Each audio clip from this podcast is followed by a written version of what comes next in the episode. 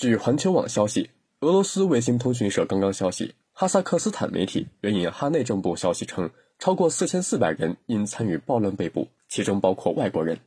此外，报道还称，哈萨克斯坦政府称，尽管目前局势总体稳定，但在哈萨克斯坦最大城市阿拉木图仍存在激烈抵抗的温床。自今年一月一号液化天然气价格上涨两倍以来，哈萨克斯坦多地出现抗议活动。尽管哈萨克斯坦政府试图控制局势并承诺降低价格，但在阿拉木图等几地，抗议演变成大规模骚乱。哈萨克斯坦总统托卡耶夫宣布，自一月五号至十九号，在全国范围实施紧急状态。当地时间八号，哈萨克斯坦总统新闻办公室发布消息称。吉安组织维和部队已抵达哈首都努尔苏丹，并开始执行维和任务。哈萨克斯坦本国的安全部队得以抽身前往阿拉木图执行反恐任务。